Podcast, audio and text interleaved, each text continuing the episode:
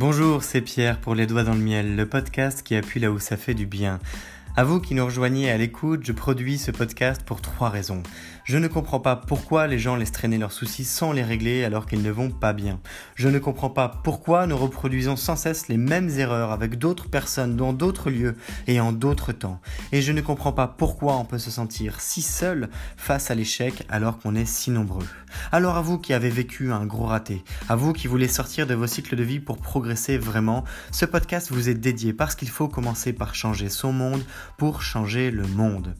Je vous parle parce que c'est du vécu, je vous parle parce que je suis passionné par ce qui forge notre nature et notre identité, et surtout, je crois qu'on peut faire mieux sans avoir à en souffrir. Je vous souhaite la bienvenue dans cette troisième saison, la fin, développer une raison d'être pour progresser. Elle fait suite aux deux premières, la bestialité où nous avons croisé les mondes pour faire face à nos contradictions et la colère où nous avons utilisé nos échecs de vie pour avancer. Ici, nous allons poursuivre avec une cinquantaine d'épisodes depuis le fait de gagner en ego pour avancer coûte que coûte afin d'acquérir suffisamment de connaissances pour être rassasié. Nous allons parler de volonté, de performance, de dépassement de soi, de rouleau compresseur, de solitude, de courage, de hier et avant tout de passion. Nous serons accompagnés pour ce faire avec un générique de fin produit par Lotfi, qui est à la fois un cuisinier de talent, rappeur et producteur. Et surtout, je n'ai qu'une seule chose à vous dire que vous devez retenir, c'est possible. Alors, bienvenue dans ce nouvel épisode de Les Doigts dans le Miel, saison 3, la fin, à vous les studios.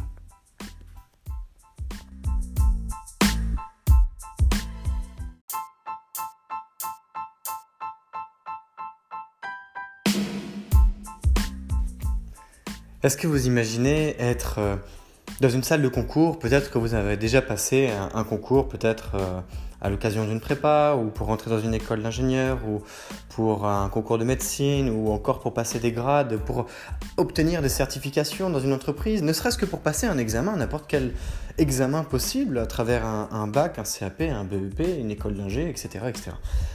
À ce moment-là, vous êtes probablement sous pression. Et cette pression, elle peut se traduire de nombreuses manières. Ça peut être une pression positive. Vous avez la motivation de vos examens, vous avez travaillé pour et vous êtes confiant. Ou encore, vous avez la pression par rapport à la difficulté de ces exercices. Et si vous êtes confiant dans vos révisions, vous vous demandez à quelle sauce vous allez être mangé parce que vous savez que ça va être difficile. Il va falloir batailler avec euh, votre cerveau et votre copie pour coucher les bonnes réponses et obtenir un maximum de points pour atteindre la position désirée dans le classement qui vous permettra d'obtenir votre objectif. Ou bien encore, vous y êtes allé les doigts dans le nez, dans ce cas-là, zéro pression. Ou encore, vous y êtes allé les doigts dans le nez, pardon, mais à ce moment-là, vous doutez énormément de vous-même et vous vous dites, bordel, qu'est-ce que j'ai fait? Eh bien, dans toutes ces situations, que ce soit celle du feignant que nous avons abordé en troisième exemple, ou celle de l'élève, de l'étudiant, de l'étudiante, de la personne qui s'est très bien préparé et qui a un niveau tout à fait adapté à l'exigence que demandera son examen et les correcteurs en face, vous déployez vos ressources. Et oui, on déploie nos ressources. Le déploiement de ces ressources, c'est ce que n'importe qui est amené à faire dans le cadre d'un exercice plus ou moins exigeant de manière à atteindre un objectif lambda. Vous voulez vous faire un plat de pâtes?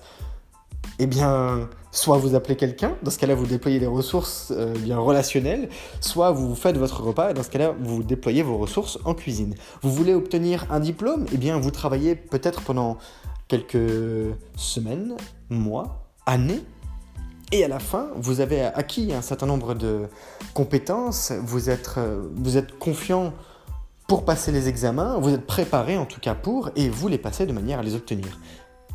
Vous obtenez un certificat, un diplôme, ça dépend après de, du degré d'évaluation auquel vous vous êtes préparé, mais peu importe. Vous avez à un moment et pendant un temps donné déployé des ressources. Ça veut dire quoi déployer ces ressources? C'est simplement faire appel à ce qu'on a en soi. Et il y a un TEDx que je regardais il y a quelques minutes à peine avant d'enregistrer cet épisode de Dan Locke. Peut-être que vous connaissez Dan Locke, D-A-N espace L-O-K. C'est un entrepreneur. Il est connu sur YouTube, il a plusieurs millions d'abonnés, il me semble.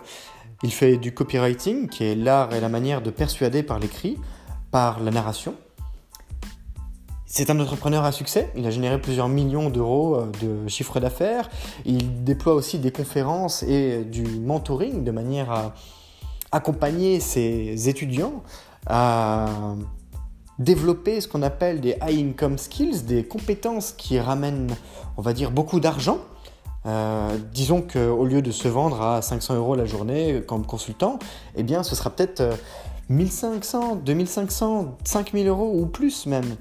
J'ai déjà vu des personnes vendre des journées d'intervention plus de 18 000 euros parce que les compétences qui étaient nécessaires à ce moment-là en valaient le prix, en valaient la peine. Et eux avaient bossé suffisamment dans leur carrière pour être en mesure de justifier ce prix-là. Et c'est de ça qu'on va parler dans cet épisode. Déployer ses ressources, c'est proportionnel à la fois à un degré de débrouillardise et à un degré d'expérience, d'expertise. Vous voyez, quand Elon Musk il dit essayez de faire en 6 mois ce que vous voudriez faire en 10 ans, vous échouerez probablement, mais vous aurez été beaucoup plus loin que prévu en ce si court laps de temps. Eh bien, c'est ça qu'on peut essayer de faire.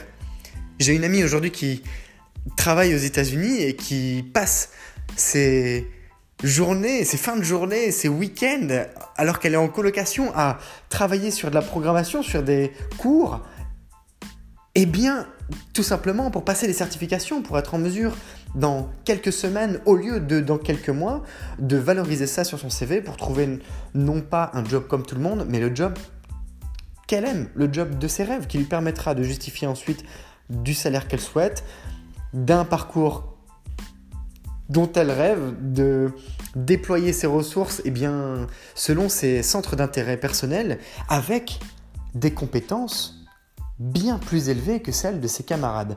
Je travaille exactement de cette manière aussi. Je passe mes week-ends, euh, mes fins de journée, mes journées à faire de la recherche, à essayer de comprendre pourquoi si, pourquoi ça, en fonction des centres d'intérêt qui me sont donnés, en fonction de ce que j'aime. Et je vois ceux qui réussissent dans la vie, ce sont ceux qui ont suffisamment faim pour s'investir et atteindre leurs objectifs. Et ceux-là sont tout à fait propres à chacun.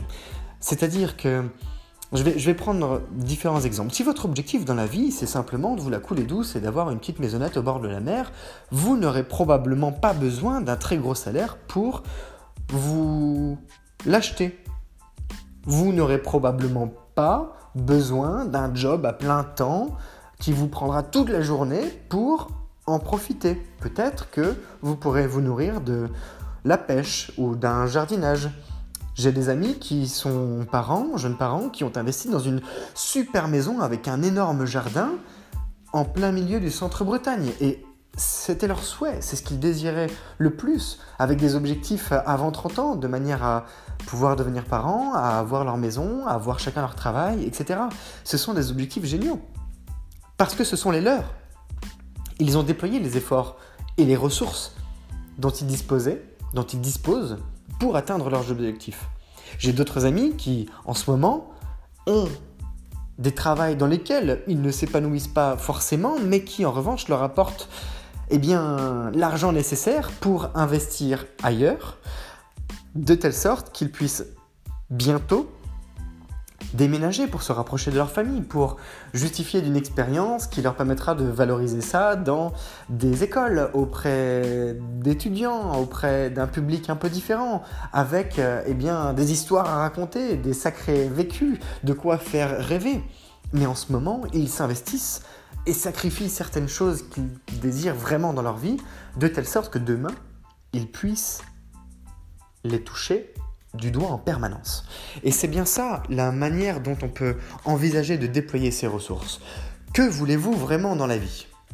Est-ce que vous voulez réussir? Est-ce que vous ne voulez pas réussir? Qu'est-ce que veut dire le mot réussite pour vous? Ça veut dire quoi réussir? Réussir, ça peut être avoir son salon de coiffure. Réussir, ça peut être avoir un toit. Réussir, ça peut être s'offrir une super bagnole. Réussir, ça peut être vivre heureux. Et dans ce cas-là, vivre heureux, ça veut dire quoi? Et ainsi de suite, et ainsi de suite à partir du moment où vous savez quoi faire, vers quoi vous voulez tendre, vers où vous voulez aller, vous êtes en mesure de déployer des ressources. Les ressources, ça commence d'abord par son énergie.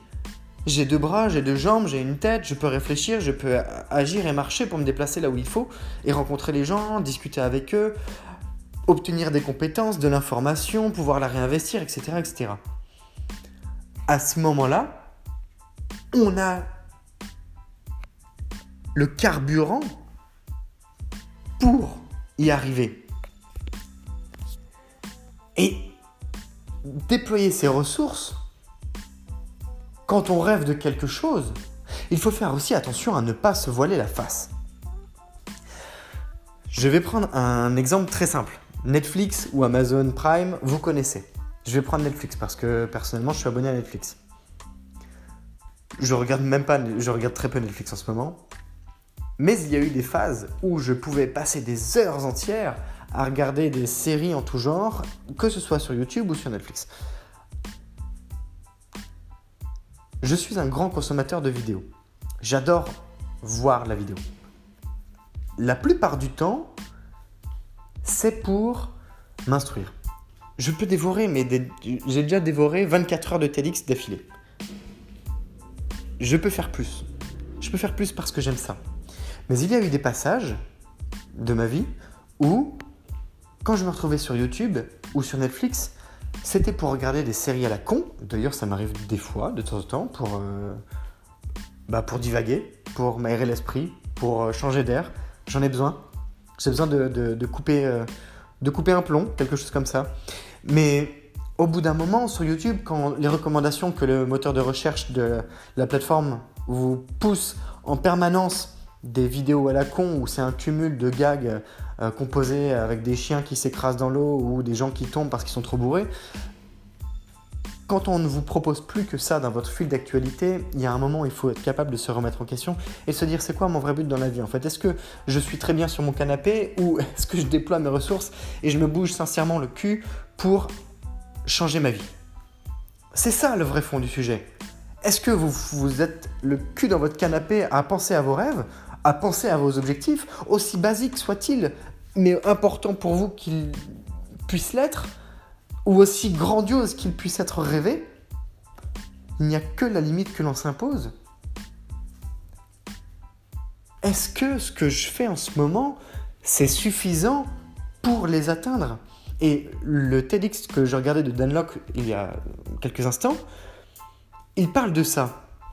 Je vous invite à le trouver sur YouTube et à passer 18 euh, minutes à, l'écouter parce que il raconte une histoire qui est assez, qui est agréable à, écouter, qui est agréable à entendre, qui est agréable à vivre. Elle n'est pas prise de tête, c'est pas un grand croisement d'informations, etc. Et simplement la question qu'il se pose, lui aussi, il a beaucoup galéré pendant ces, ces années de, de démarrage, dira-t-on.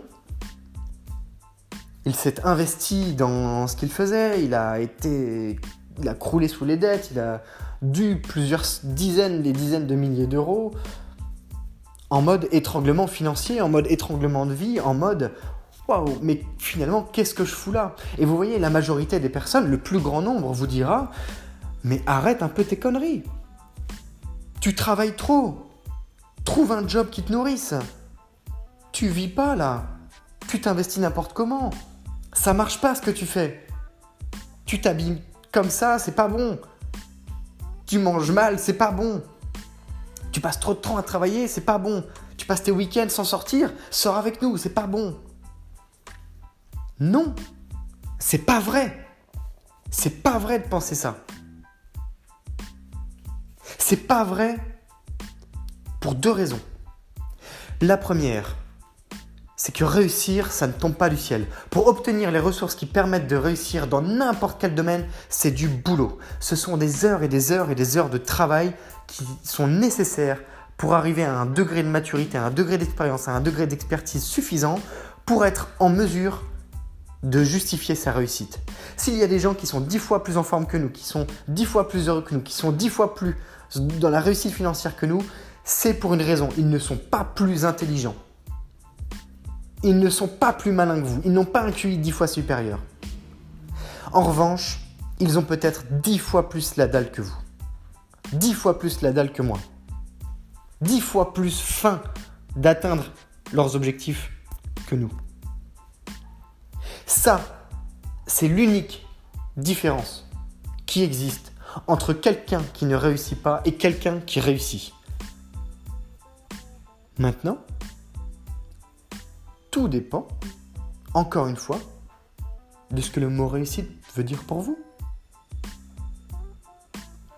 Et c'est là qu'il faut savoir tempérer. Pour certains, peut-être que simplement passer un grade dans leur travail représente énormément. Et ils y mettront tout leur cœur.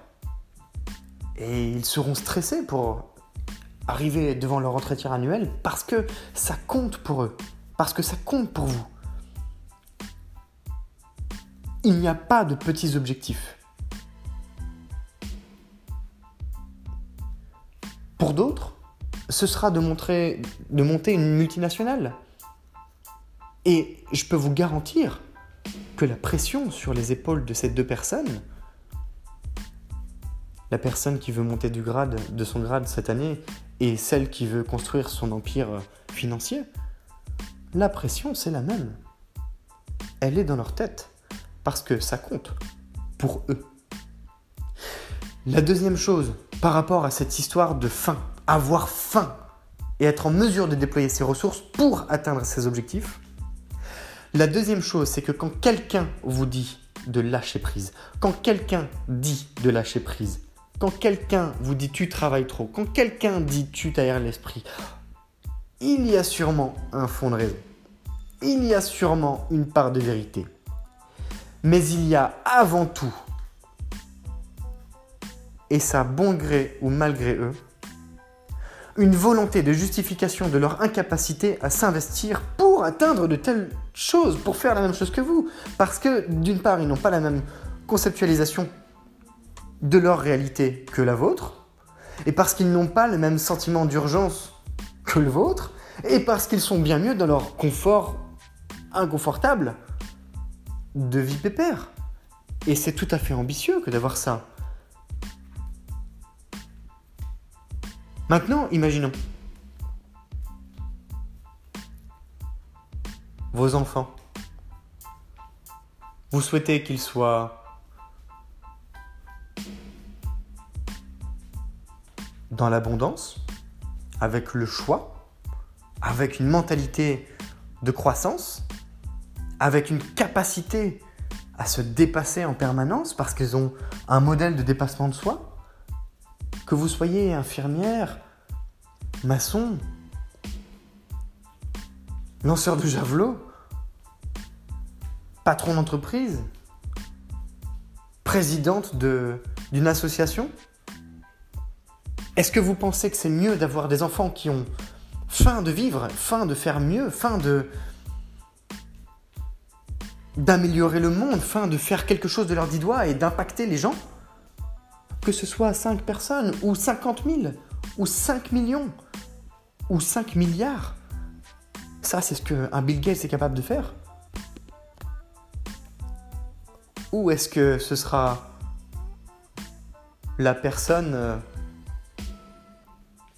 non pas bas de plafond, mais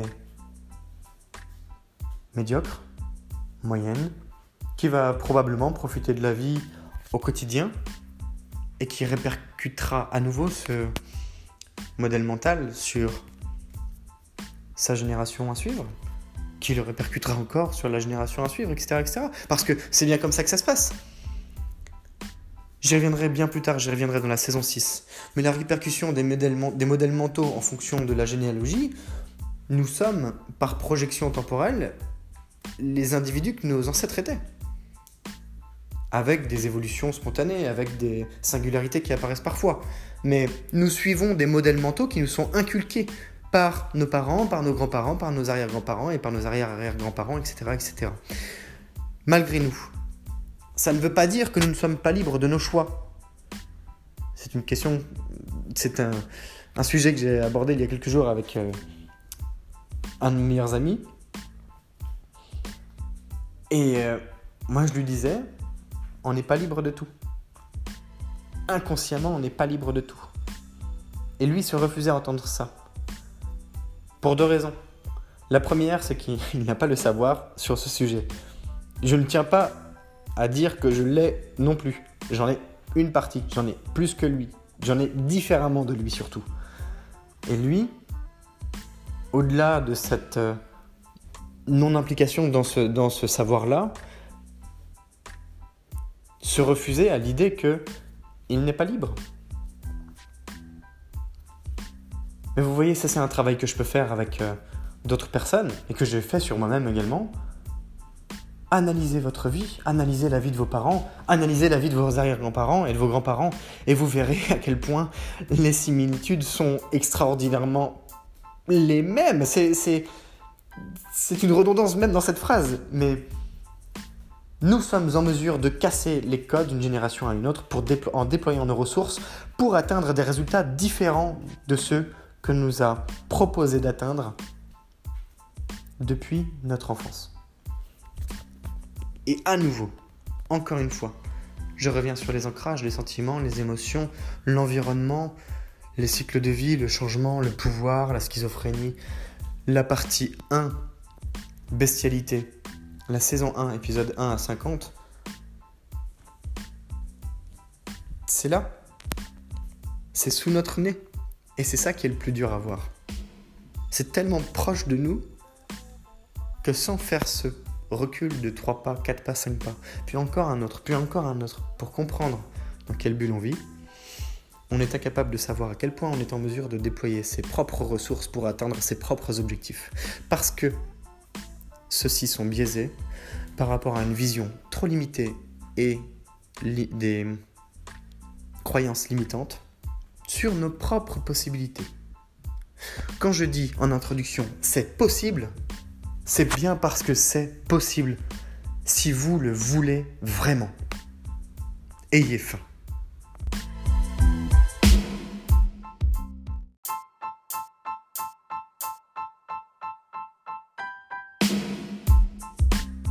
Je t'invite à liker, commenter et surtout partager le podcast depuis la plateforme où tu l'écoutes de manière à le diffuser auprès du plus grand nombre de personnes qui auraient besoin qu'on appuie un peu plus fort là où ça fait du bien. Rappelle-toi peut-être que par le passé tu as vécu des moments difficiles ou voire des échecs de vie et peut-être qu'à ce moment-là ça t'aurait fait du bien d'entendre une pensée, quelques mots ou avoir un début de plan d'action pour mieux faire avec, eh bien, tu as ce pouvoir entre les doigts en ce moment et ça peut être de ta responsabilité que de le communiquer à quelqu'un qui en aurait besoin. Alors, pourquoi pas? En tout cas, sache que c'est grâce à des personnes qui le partagent qu'il y a aujourd'hui plusieurs milliers d'écoutes du podcast Les Doigts dans le Miel et que ce podcast est écouté dans plus d'une douzaine de pays. Aujourd'hui, ce sont des sourires, des moments plus chouettes, des progressions et des constructions de projets qui s'accomplissent à travers le podcast. Je te souhaite à nouveau la bienvenue si tu viens de nous rejoindre et je te remercie si tu es plus fidèle qu'un ou qu'une autre d'écouter les doigts dans le miel en permanence car c'est grâce à toi aussi que je continue avec grand plaisir de diffuser ce podcast pour appuyer là où ça fait du bien. Je te donne rendez-vous demain. Je t'invite à picorer dans les contenus qui sont passés. C'est Pierre, les doigts dans le miel, le podcast qui appuie là où ça fait du bien. Belle journée